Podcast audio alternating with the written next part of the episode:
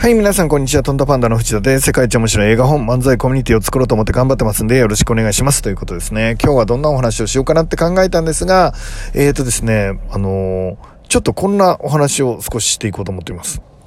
合理的な判断が正しいのかっていうお話です。で、あの僕らは生活しているとですね、基本的に、えー、判断を合理的にしようとしますよね。えー、なるべく最小の努力で最大の成果が上がるようなことが正しいことなので、えー、それに向かっていくということです。正解とはそういうことね。えっ、ー、と、今の状況を悪いとして、えっ、ー、と、良い状態に持っていくために、まあ、最小の努力で変化をさせていくっていうのが重要なのかなっていうことですね。で、えっ、ー、と、例えば、あの、ビジネスにおいてはそれが正しいっていうこと多い。なぜならば、利益を上げることが、えっ、と、会社の目的だとするならばですよ。するならば、それに向けて最も効率的に、あの、利益が上がっていく、利益率が高いなんていうのが、まあ正解になることもあるんでしょう。で、合理的な判断ということになるんでしょうね。えっ、と、最小のリソースを使って最大の効果を上げていくっていうのがいいっていうことなんでしょう。でも、あの、人生においては、まあ、それが本当に正解かはわからないよね。えっ、と、本当に、えっ、と、面倒なものを、え切っていくっていうのが幸せだとするならばですよ。幸せあるいは効果があり、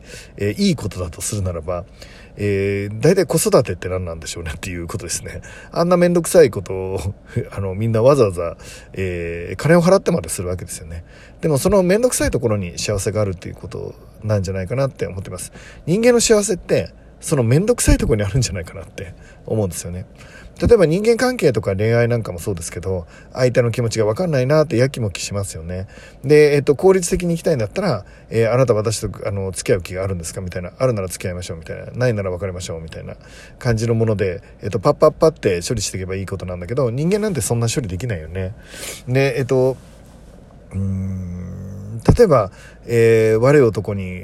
捕まってですね、もうひどいことをされてる女の子がいたとして、で、その女の子がですね、その、肌から見たらですよ、合理的な判断で言えば、その悪い男なんて今すぐ別れてですね、えっ、ー、と、新しい恋に行った方がいいよって友達は言うし、親も言うし、親友も言うし、えっ、ー、と、みんな言うじゃないですか、恩師も言うし、そんな悪い男とね、付き合ってんだったら、今すぐ別れて、えっ、と、他の男を探した方が合理的だよと、えっ、と、意味ないし、あの、マイナスに落ちていくだけだだよっていうふうにに、まあ言いますよね。でも本人はそんな簡単にはいかないですよね。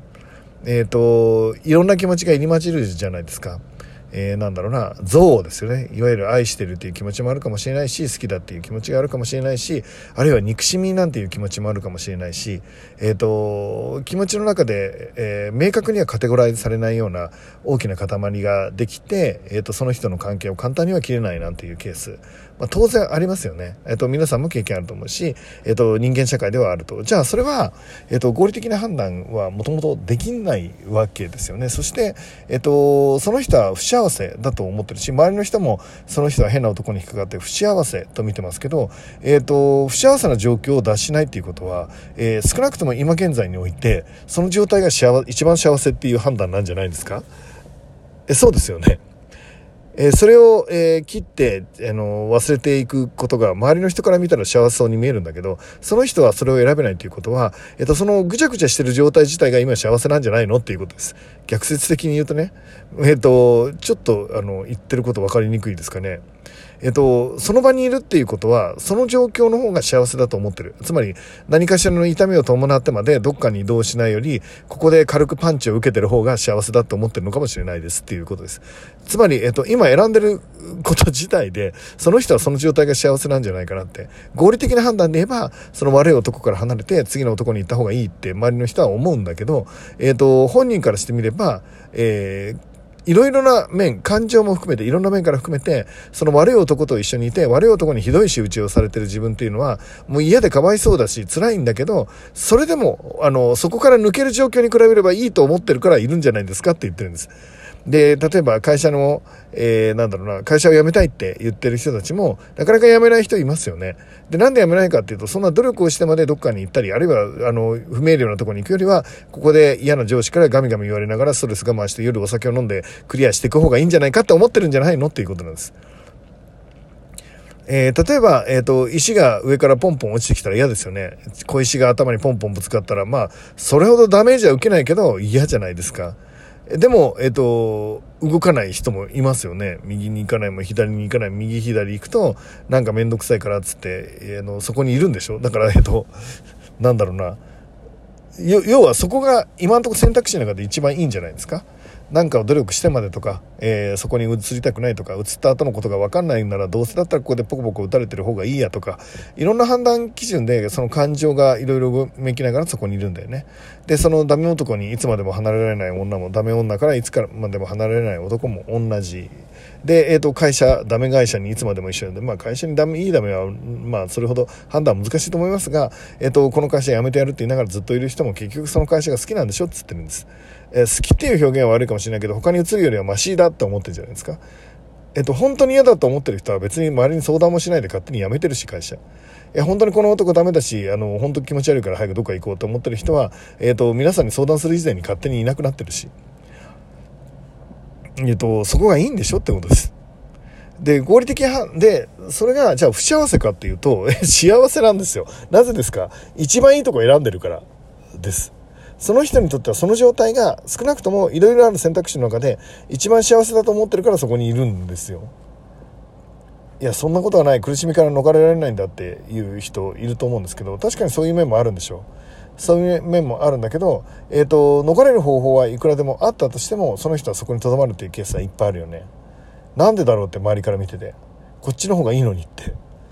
でそこには合理性を超えた何か人の幸せっていうのがあるんだっていうことですね。えーと、何かの一つの指標で判断できる合理的な判断ができるほど人間の心っていうのは単純ではなくて、えーと、もっと複雑回帰なものだっていうことですね。愛と憎しみの区別なんてつきますか？えっ、ー、と愛する人に対する思いとストーカーの思いとの差をつけられますかね？で人の気持ちっていうのは複雑で、えーと、簡単には整理できなくて、えーと、パッパパッパ判断してる自分にはもちろん僕もなりたいし、えー、そういう風な人にみんながなったらいいなとも思うところもあるんですが、えーと、本当の意味で文化レベルの高いところってもっともっと複雑なところなのかなって、えー、と簡単には評価できないところにいるからこそ、えー、僕らの人生って面白いし複雑だし最高なのかなって、えー、と人に対する気持ちなんか典型的でうんコミュニケーションが難しい。相手のことが分かんない、えーと、すっきりしたい。だけどすっきりできない。そのモヤモヤの中に、えー、文化があるのかなって。人間っていうのは理不尽で、えーと、え？みたいな。合理的な判断だけで世の中はみんな判断してくれるわけじゃないから理不尽な判断がいっぱいあって。でもその理不尽な判断の時に人間って一番成長するじゃないですか。理不尽な状況に置かれた時に成長する。だからって理不尽にみんなをしていいよっていうお話じゃなくて、えーと、そこにも一つの文化があってそこにも人間を高みへ、えー、連れていくものがあるんですね。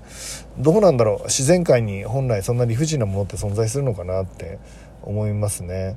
えーと、合理的で分かりやすい世界がそこには存在して確率で物事が変わっていくっていう世界が存在してでいろんなことの中でバランスをとってるっていうのがまあ地球だとする中で人間の心っていうのは非常に複雑で、えーと、簡単には解明できなくて一つの仕様では表現できなくてだからこそ、えーともうそんなところから抜けたらいいのにっていうところに抜けられなかったり、えー、とまだそこにいたらいいのにっていうところを突然抜けちゃったり、えー、といろんなことがあるんじゃないですか。でそこがまた人間の愛おしさであり面白さでありっていうことかな。不完全であるがゆえに僕らの中にはドラマがある、えっと、僕らがみんな神様みたいな人でね、えっと、何、えっと、みんなキリストみたいな感じで、えー、70億人を全部平等に愛しますよなんて人の集合体だとするならばそこに差がないなんていうことがあるとするならばですよ。うん。面白い世界ではないのかもしれないな。少なくとも、えーと今のようなドラマは起きないのかなって今僕らが見てるようなテレビドラマは一つも成り立たないのかなっていう気がしますよね。えー、ある時はあの悪悪一般的な悪いことをしてある時は一般的ないいことをしてそれが一人の人間の中に共存してるっていうのが、えー、この社会の面白さだし人間の面白さかなって思っています。あの誰かがあのマンデラかな？マンデラかなんか言ってたけどえっ、ー、とまあいろんな差別の心とかね愛とか、えーと、それって後天的に身につくものだって言うんですよね。生まれた時から、えーと、悪いやつなんかいない、ね、後天的に身につく、えー、逆に、えー悪悪も教育されて悪になったけど愛も教育することができるっていうようなお話をされてたと思うんですけど人間は全てが灰色。まあ僕の「ライフデザイン」という本の中でしつこく書いた内容ですけど白も黒もなく、えーと、皆さんが灰色でその灰色のグラデーションの中でこの地球は存在して真っ白な人も真っ黒な人もいないんだよっていうお話を僕したと思うんですけどだからこそ、えーと、僕は嫌だとは思ってなくて本当に面白いなと思ってます、えーと、人間の黒の部分も面白いし、えー、その中でちょっと黒が徐々に白になっていく変化なんていうのも素敵だと思うしみんなで真っ白を目指すんだけどまあ結局黒なんだよねっていうところで落ち着くっていう人生も可愛いじゃないですか。ね、人間が生きていく上でその複雑回帰になるその心の中っていうことがやっぱり解明していくっていうのは面白いかなと思って僕もちょっとこれからね少しそういう心理学的なことも勉強できたらいいかなと思ってますそしてこのラジオでも、えーと、僕の勉強したこととかね、えーとまあ、ちょっとまだ論文とかまで読むほど、えー、そこにはまってるわけではないんですが、まあ、まちょっとずつ勉強しながら皆さんと共有できたらいいかなと思ってますまずは、えーと、本を1万にするべく頑張っていきたいと思いますえっ、ー、と皆さん本当に今日もね、最高に面白い一日になることが決まっていますんで、えー、一緒に楽しんでいきましょう。えー、もう今日絶対いいことありますよ。いってらっしゃい